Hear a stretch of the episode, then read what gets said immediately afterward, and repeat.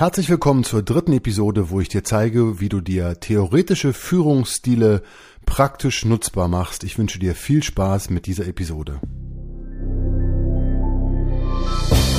Führung entdecken. In diesem Podcast geht es um die Themen Führung und Selbstführung. Wenn du deinen vielen Herausforderungen neu begegnen möchtest, kriegst du hier Impulse, die dir weiterhelfen.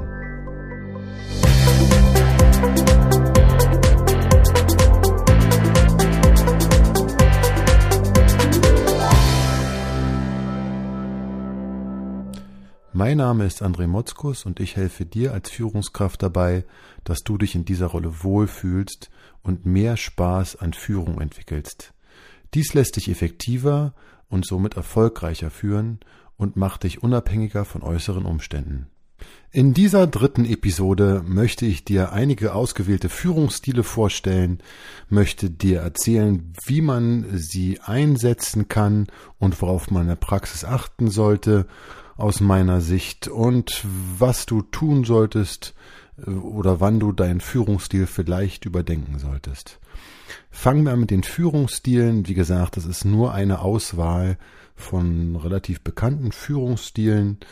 Und ich bitte dich einfach, wenn du dir die Führungsstile jetzt anhörst, mal zu gucken, was bei dir ausgelöst wird und was für Empfindungen oder Gedanken du kriegst, ob du vielleicht denkst, oh Mann, das mache ich genau so oder das würde ich gerne so machen oder in die Richtung könnte ich ja auch mal denken.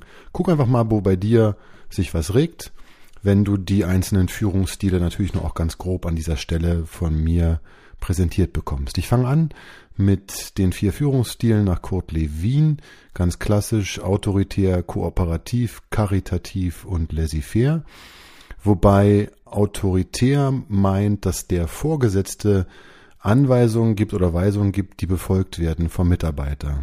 Der Vorgesetzte kontrolliert in aller Regel auch immer wieder mal, ob diese eingehalten werden, aber die Verantwortung bleibt bei ihm und der Mitarbeiter hat nicht besonders viel Mitwirkungs, ja, Rechte oder auch Mitwirkungsmöglichkeiten.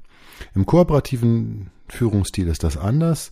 Da hat der Mitarbeiter Mitwirkungsrechte. Der kann auch zum Beispiel Kritik am Vorgesetzten üben. Das heißt, hier beginnt sich die Verantwortung ein Stück weit zu verschieben. Und im karitativen Führungsstil ist das so, dass der Mitarbeiter selbstverantwortlich handelt und auch für die Aufgabe halt sozusagen Verantwortung übernimmt. Aber die Führungskraft nimmt sich die Bedürfnisse und guckt genau nach den Bedürfnissen des Mitarbeiters und diese stehen für die Führungskraft im Mittelpunkt, nicht aber die Aufgabe an sich. Beim laissez Führungsstil kann man von einer Art Delegieren sprechen. Arbeitsmittel werden zur Verfügung gestellt und auch Zielvorgaben eventuell, aber das ist alles so ein bisschen vage und die Führungskraft macht sich in aller Regel nicht so viel Gedanken. Zumindest ist das eine, eine Sichtweise so. Ähm, manchmal kann man aber die laissez-faire, den laissez Führungsstil auch als ähm, einen Führungsstil verstehen, wo durchaus noch auch die Zielvorgaben gemacht werden und auch die ähm, geguckt wird, ob die eine Zielerreichung da ist. Die, der, ach so, der laissez Führungsstil hat nicht den allerbesten Ruf. Zumindest soweit ich ihn kenne. Aus meiner Erfahrung gibt es durchaus Mitarbeiter, wo man auch wirklich laissez-faire sein kann in bestimmten Aufgaben und weil einfach die Mitarbeiter genau wissen, was zu tun ist und die es auch tun. Aber so viel nur am Rande zu, zu diesem, zu diesem Führungsstil. Es gibt noch dann auch sehr bekannt den transaktionalen und den transformationalen Führungsstil. Beim transaktionalen Führungsstil ist es so, dass es um einen Tausch geht, nämlich um einen Tausch mit Belohnung, also Leistung gegen Gehalt. Und auch da ist die, es geht Kontrolle einher, wo man muss ja gucken, ob der Mitarbeiter sich diese Belohnung überhaupt auch verdient hat. Und im transformationalen Führungsstil sieht das etwas anders aus. Da geht es darum, dass die Werte und die Motive und auch die Ziele Einzelner durchaus eine Rolle spielen und alles um, folgt sozusagen übergeordneten langfristigen Werten und Idealen. was dazu führt, dass die Mitarbeiter in aller Regel mehr Einsatzbereitschaft und auch ähm, mehr Zufriedenheit haben. Soweit ganz grob diese beiden. Zuletzt will ich noch einen, ja, einigermaßen einen etwas neueren Führungsstil, nämlich den dialogischen vorstellen. Hierbei steht der Mittelpunkt, dass die eigenständige Persönlichkeit geachtet wird und auch, dass der Einzelne den Blick für Veränderungen im Ganzen bekommt, also auch sieht, was, was da sozusagen sich bewegt im System. Und auch die Originalität eines jeden Einzelnen oder aller wird halt geschätzt. Und dass Handlungen passieren aufgrund von Initiativen Einzelner in diesem System. Soweit, so gut. Wie glaubst du, führst du? Wo hat es bei dir Sachen gegeben, wo du gesagt hast, Mensch, das würde ich ja gerne mal machen oder das mache ich schon oder das möchte ich nicht machen? Guck einfach mal hin. Weil genau das ist eine, das ist der erste Punkt, den ich gerne mehr mit dir angucken möchte wie man diese Theorien oder diese theoretischen Führungsstile einsetzen kann, nämlich indem man guckt, dass man sich spiegelt, dass man sich spiegelt, okay, ähm, wenn ich mir diesen Führungsstil jetzt angucke, wende ich den vielleicht manchmal an oder wende ich ihn, ähm, also ist es mein, mein Favorit quasi. Und was, was macht es mit mir, wenn ich mir dessen bewusst werde? Einfach, dass man sich spiegelt in dem, was man tut und in dem, was da theoretisch sozusagen vor einem steht. Eine ganz wichtige Frage, die sich dann nämlich auch stellt, ist, möchte ich diesen Stil einsetzen? Also möchte ich so führen? Und bei manchen Sachen gibt es ja vielleicht durchaus Sachen, wo man sagt, hm, möchte ich nicht. Oder es gibt Situationen, wo man sagt, nee, eigentlich möchte ich das nicht. Dann ist es eine gute Sache, wenn man sich dessen bewusst wird, weil dann kann man, kann man an der Stelle gegensteuern. Oder man sagt sich, Mensch, das würde ich gern viel mehr machen. Auch da kann man dann sozusagen probieren, bestimmte Aspekte genauer sich anzugucken und auch umzusetzen. Ich werbe gern dafür, nicht nur einen Stil, sondern viele einzusetzen, beziehungsweise dass man sich bewusst wird, dass man nicht nur einen einsetzt, sondern in aller Regel viele.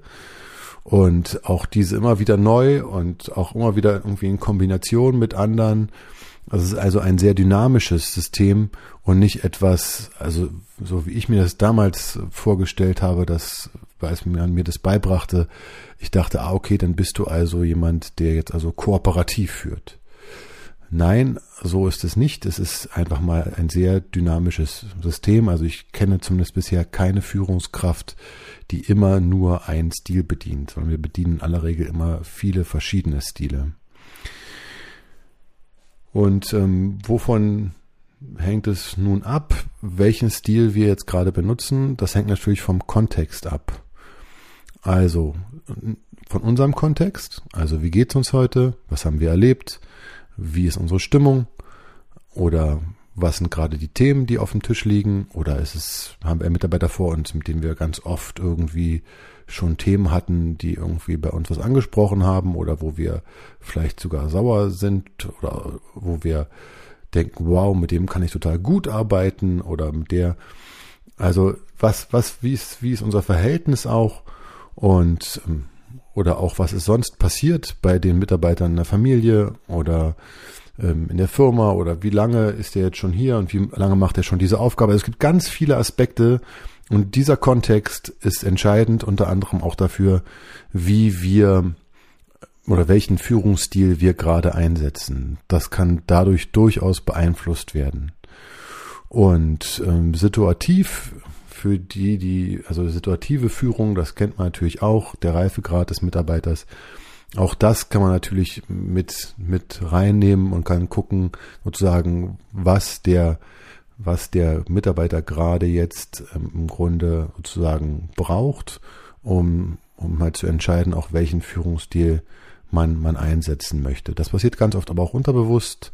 Also ganz oft passiert uns sowas, oder meiner, meiner Erfahrung habe ich, kenne ich wenig Leute, die bewusst in der Situation entscheiden, welchen Führungsstil sie jetzt einsetzen wollen.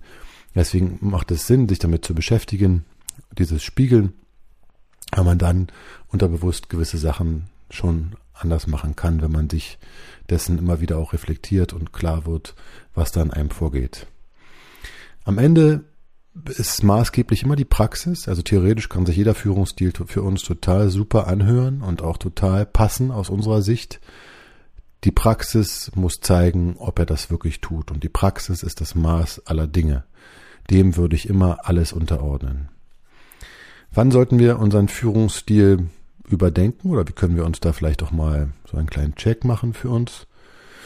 Ähm, da würde ich den Fokus auf die, auf die Auswirkungen legen welche Auswirkungen hat unsere Führung? Also, wenn wir Mitarbeiter haben, von denen wir meinen, so ein Mensch, der macht das und das, also ich finde das immer der Klassiker, der macht nicht, was er soll. Oder die macht nicht, was sie soll. Ich habe es schon ganz oft gesagt. Und ähm, dann könnte ich mich halt fragen, ob ich halt meinen Führungsstil verändern sollte oder ob ich da einen anderen Führungsstil probieren sollte. Einfach, das kann man auch ganz offen kommunizieren. Man kann sagen, du, ähm, ich probiere jetzt gerade mal was Neues aus Einfach weil wir so aus meiner Sicht nicht so richtig weiterkommen. Man kann den Mitarbeiter oder die Mitarbeiterin da durchaus, durchaus mitnehmen. Ähm, was auch immer ist, sind die Auswirkungen erwünscht. Also jetzt im jetzigen Fall eben, dem ich auch am häufigsten begegne, sind viele Auswirkungen nicht erwünscht. Und ähm, manchmal ist aber genau umgekehrt, dass man sagt, Mensch, das ist genau erwünscht, super hingucken und gucken, äh, was man glaubt, woran es liegt. Welcher Part seines Führungsstils glaubt man führt dazu, dass bei dieser Mitarbeiterin oder bei diesem Mitarbeiter genau dieses Ergebnis erzielt wird. Bewusst machen, gerne umsetzen für andere Mitarbeiter oder einfach beibehalten und sich freuen, auch das geht. Und ein wichtiger Check aus meiner Sicht auch immer, sehen das auch die Mitarbeiter so. Also sehen die geführten Mitarbeiter das genauso wie wir. Einfach, dass man die Eigen- und die Fremdsicht einfach ein bisschen abgleicht, um zu sehen, okay, es ist jetzt wirklich die Punkte, die ich mir vorstelle, die so und so wirken oder der Führungsstil, den ich da einsetze, ist das der genau, der am Ende so wirkt oder sehen das die Mitarbeiter ganz anders. Da kann man durchaus sich mal ein Feedback einholen und fragen, ob die Mitarbeiter das ähnlich sehen. Am Ende würde ich immer auch auf mein, mein Bauchgefühl hören und gucken, weil meistens der Bauch, wenn man gut hinhört, dann ähm, sagt er einem viele kluge Sachen, nämlich auch, ob wenn was wirklich super passt oder auch wenn was gar nicht passt, dann ist der Bauch meistens schneller als unser Kopf. Zumindest ist meine Erfahrung so. Und auch wenn ich mit Führungskräften im Gespräch bin, treffe ich ganz viele, die sehr, sehr auf ihren Bauch hören und weil sie da gute Erfahrungen gemacht haben. Auch dazu kann ich an der Stelle nur einladen, wirklich auf deinen Bauch zu hören, zu gucken, was sagt er dir, um dann einfach, ja, zu sehen, ob man vielleicht mal über seinen Führungsstil nachdenken sollte oder irgendwas beibehalten sollte. Ja, soweit so gut. Ich habe dir jetzt ein paar Führungsstile vorgestellt, habe dir kurz erzählt, wie du sie einsetzen kannst worauf du achten solltest und wann man unter gegebenen Umständen auch seinen Führungsstil überdenken konnte. Das war die dritte Episode. Ich freue mich über Kommentare, über Feedback oder einfach, wenn du mir eine Bewertung gibst für den Podcast oder auch, wenn du beim nächsten Mal reinschaust. Bis dahin, auf Wiederhören.